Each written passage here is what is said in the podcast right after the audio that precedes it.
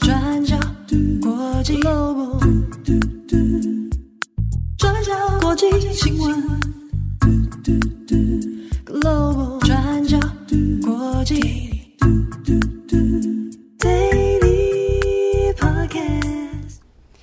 Hello，大家好，欢迎收听 UDN Global 转角国际 Daily Podcast 新闻。我是编辑木仪，我是编辑慧仪。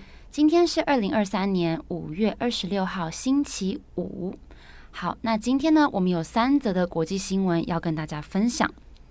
我们第一则先来看美国，美国微软在五月二十四号发布了一则报告，警告有一个由中国官方支持的骇客组织，在暗中对美国关键基础设施机构进行监控以及拦截资讯。那这篇报告是发布在微软官方网站的微软安全部落格。那文章有提到，相关系统在今年二月的时候发现被植入不明电脑代码，然后被从中截取资料跟数据。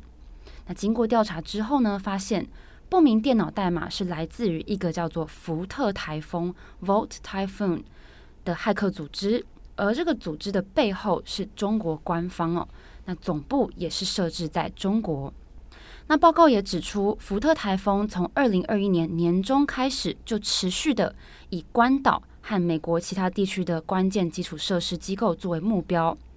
那目前受影响的机构可能包含运输、建筑、海事、政府、公营事业、制造业、通讯业以及教育部门等等。而且计划尽可能的在不被发现的情况之下，长时间从事间谍行动。那微软表示，现在福特台风是透过秘密的操作来进行情报搜集，那也没有证据显示他们已经采取破坏攻击，但是现在可能还在酝酿实力的阶段哦。等到未来时机成熟了，就可能在危机之中发动破坏，来干扰美国跟亚洲地区之间的通讯网络。那对此呢，美国国家安全局 NSA 表示，目前还不清楚有多少机构受到影响，但是已经对五眼联盟的其他成员国发出警告了。那这个五眼联盟除了美国之外，就是英国、加拿大、澳洲以及纽西兰。那虽然中国骇客对西方国家从事间谍行动，这已经不是第一次了，但是这次是目前针对美国基础设施机构最大规模的网络间谍行动。那根据英国卫报，加拿大网络安全机构表示，目前在加拿大还没有出现受害者的迹象，但是西方经济体以及关键设施机构系统是紧密相连的。如果一端受到攻击，那就会连带对其他部分或是其他国家产生影响。那对此呢，英国相关机构也有相似的评论哦，表示说中国对美国的骇客行动是有可能形成全球性的破坏。那这次骇客行动瞄准了美国关岛，大家知道关岛有美国在亚太地区庞大的军事基地，那也有重要的战略意义。那根据《纽约时报》的报道，美国近年来举行了数十次的兵棋推演，那都预测未来台海如果发生冲突，中国有可能会执行的行动之一就是切断美国的相关通讯，作为拖延战术哦。所以在太平洋首当其冲的关岛，就会是美军非常重要的反应中枢，也因此。美国正在密集跟其他国家部门合作，来针对这起疑似是网络间谍行动进行调查。那针对这个指控呢，中国外交部发言人毛宁在五月二十五号的记者会上，他是否认的。他表示这份报告缺乏证据。那也他也提到，五眼联盟都在同一个时间发布类似的报告，很明显的是美国出于地缘政治目的。发动集体制造假资讯的行动。那毛宁也强调说，某些公司在这次也参与了其中，更说明了美国除了政府机构之外，还在拓展新的散布虚假资讯的渠道。那毛宁在这边指的某些公司，不外乎就是发布报告的微软公司哦。那毛宁更强调说，无论如何变换手法，都改变不了美国才是骇客帝国的事实。好，那这是中国外交部的回应哦。那其实跟过去中国针对类似事件的回应其实是差不多的。那这起事件也让人联想到，在今年一月二十八号进入美国领空的中国间谍气球。这颗气球在二月四号被美国派出的 F 二十二战机击落了。那美国情报机构也是在二月发现这次的骇客入侵哦，时间非常的接近。那根据一名不愿具名的美国政府官员。他在接受《纽约时报》采访的时候，他也表示，他们认为这次被恶意植入电脑代码是中国大规模情搜工作的其中一环。那这次在日本广岛的 G7 峰会里，美国总统拜登也有提到间谍气球的事件，也有谈到这个间谍气球是如何影响中国跟美国之间的关系哦。他说，原本去年十一月在印尼巴厘岛的 G20 峰会当中，他有跟中国国家主席习近平进行会谈，那双方也有同意应该要有更畅通的沟通。那拜登说，后来载着间谍装备的两颗蠢气球飞过美国上空之后，就双边关系而言，一切都改变了。但是拜登在最后也有提到，双方僵化的关系在未来很有可能会有解冻的机会。那这是在上周 G7 拜登的发言哦。那经过这次中国网络间谍活动，美国国家安全局也有表示，目前还不清楚影响的层面有多大，所以现在也密集的在跟盟友国家相关部门进行调查。好，那今天的第二则，我们来更新巴赫穆特的进度。那最新进度是，瓦格纳集团从乌克兰东部城市巴赫穆特开始撤兵了。我们之前有在 Daily 上面提到，巴赫穆特从去年九月开始就成为乌俄双方激战的地点所在。你在这边，俄罗斯主要是派出雇佣兵组织瓦格纳集团战斗。那先前我们也不断看到瓦格纳集团的创办人普里格金也不断出来炮轰，那指责俄罗斯没有提供足够的军援给瓦格纳。现在普里格金已经在几天前。五月二十号宣布，瓦格纳集团占领了巴赫穆特全境，耗时两百二十四天，差不多八个多月的时间。那在五月二十五号星期四的时候，普里格金也最新宣布，已经开始从巴赫穆特撤兵。那接下来会把巴赫穆特交给俄军。那普里格金就表示，从六月一号开始，不会有任何一位瓦格纳的士兵在前线作战。那现在瓦格纳必须要重组，那准备装备，还有接受训练，为下一次的任务做准备。那不过，占领大部分的巴赫穆特是俄罗斯还有瓦格纳的说法，乌克兰方面则是否认，那表示乌军还是控制着巴赫穆特的部分地区，那也会持续推进。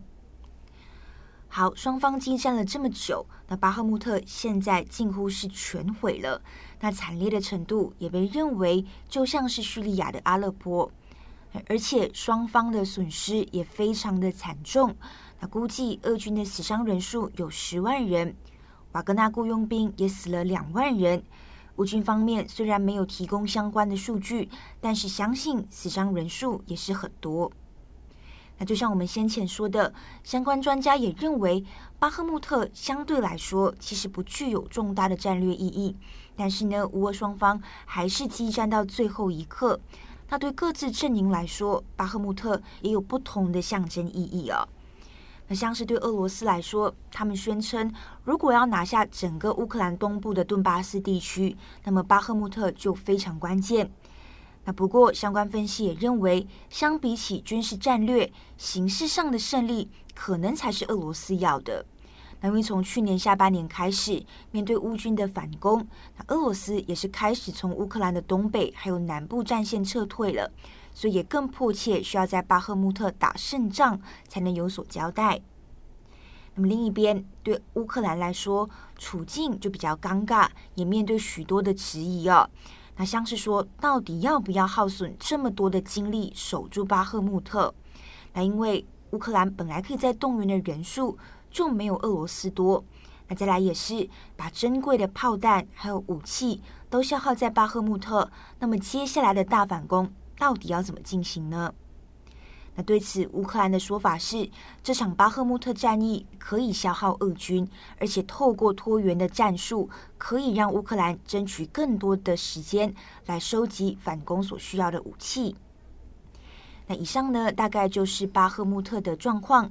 那么接下来，我们也可以持续关注两点。那第一点是，瓦格纳集团表示已经把巴赫穆特要交给俄军了嘛？那但问题是，俄军守不守得住？那而且现在在其他战区，因为俄军在巴赫穆特损失非常惨重，所以不太可能调度得到新的资源，在其他地区也投入像巴赫穆特战役一样多的军力跟武器，所以这也会影响后续的战况。那包括说要怎么应对乌克兰接下来的反攻等等。那不过。乌克兰的损失也非常的惨重，包括说在巴赫穆特的战役里面损失了一些有经验还有有能力的部队。啊，不过乌军是表示，呃，已经开始在巴赫穆特的郊区做准备。那外界也分析，乌军或许可以趁着瓦格纳还有俄军部队轮调的时候，找到可以攻击的弱点。那接下来第二点，也是在瓦格纳集团宣布撤兵之后，白俄罗斯的总统卢卡申科在二十五号的时候表示，俄罗斯已经开始在白俄罗斯境内部署战术核武。那也指出，核弹头可能已经运送到白俄罗斯了。那这也是一九九一年苏联解体以来，俄罗斯第一次在境外部署核武类的武器哦。所以这一系列的举动也代表核风险提高了。那具体而言，到底什么时候俄罗斯开始部署这一些核武？那以及部署的核武数量有多少？那目前并不清楚。那美国方面就谴责俄罗斯这样子的行径是不负责任的，但同时也表示，目前没有看到任何俄罗斯要准备使用核武的迹象。那此外，美国也重申，如果俄罗斯要在冲突中使用化学、生物或者是核武，那也会导致严重的后果。但一样，到底这严重的后果是什么？美国方面也没有具体说明。那最后呢，我们这边接着巴赫穆特也跟大家分享泽伦斯基的演讲。那现在五月跟六月也是美国的毕业季。那在美国纽汉霍普金斯大学的毕业典礼上面，泽伦斯基就透过直播的方式对毕业生演讲。那因为这一场演讲事前是保密的，所以当泽伦斯基现身在大荧幕上面的时候，所有的毕业生都非常的惊喜啊。那在这次的毕业典礼上面呢，泽伦斯基就对毕业生表示，时间 time 是至关重要的。他就问大学生们，他就说：“你们能不能不浪费生命中的这段时间？”那他说：“这对每个人来说都是难题，但是你如何回答这个问题，就代表你会如何生活。”好，那为什么泽伦斯基会在这场演讲里面说时间很重要呢？我们这边也大致跟大家整理他的演讲内容哦。泽伦斯基就说，他最近在前线。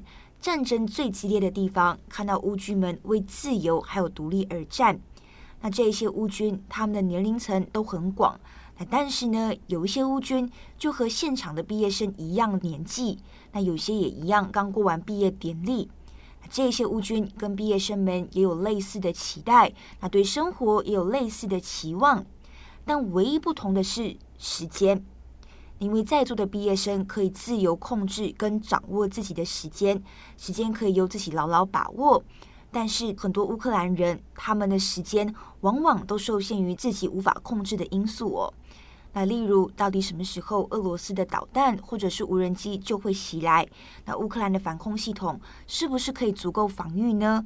那以及到底什么时候战争才可以结束？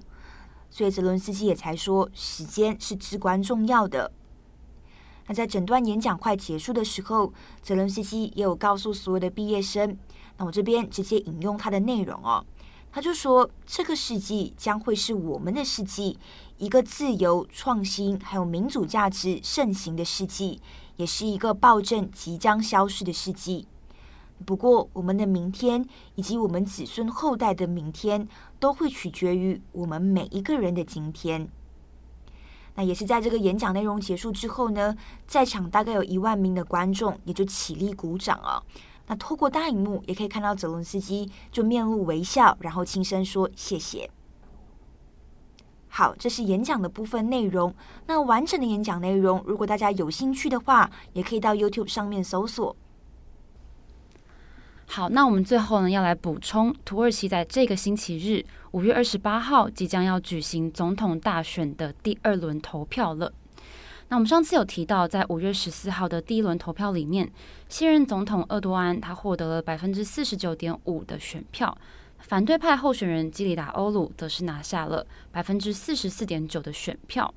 那因为没有人获得过半的票数，所以即将在五月二十八号进行第二回的决选。那至于国会选举呢，执政党正义发展党联盟则是拿下了多数的席次。那也可以说，厄多安目前已经取得了某种程度上的优势了。但值得关注的是，第一轮投票里面的第三位候选人奥万，他在第一轮投票拿下了百分之五点二的选票，比预期中的表现更好。那在五月二十二号的时候，奥万他召开了记者会。公开表态支持厄多安，那他明确的说，希望在第一轮投票中投给他的支持者，在第二轮投票里面全部投给厄多安。那奥万他本身是一位民族主义者，那他是学者出身，那这次是由右翼政党联盟 ATA 联盟共同推出的总统候选人。那这个 ATA 联盟是由胜利党、正义党以及其他两个民族主义的小党组成的。那主打反移民的立场，但是因为这次没有赢得任何的国会席次，所以他们在大选结束之后宣告解散。那厄多安也表示非常感谢奥万的公开支持，他说他们两个人在很多议题上都有共识，像是打击恐怖主义等等。那现在奥万他出面公开支持厄多安，有一些人认为代表厄多安胜券在握。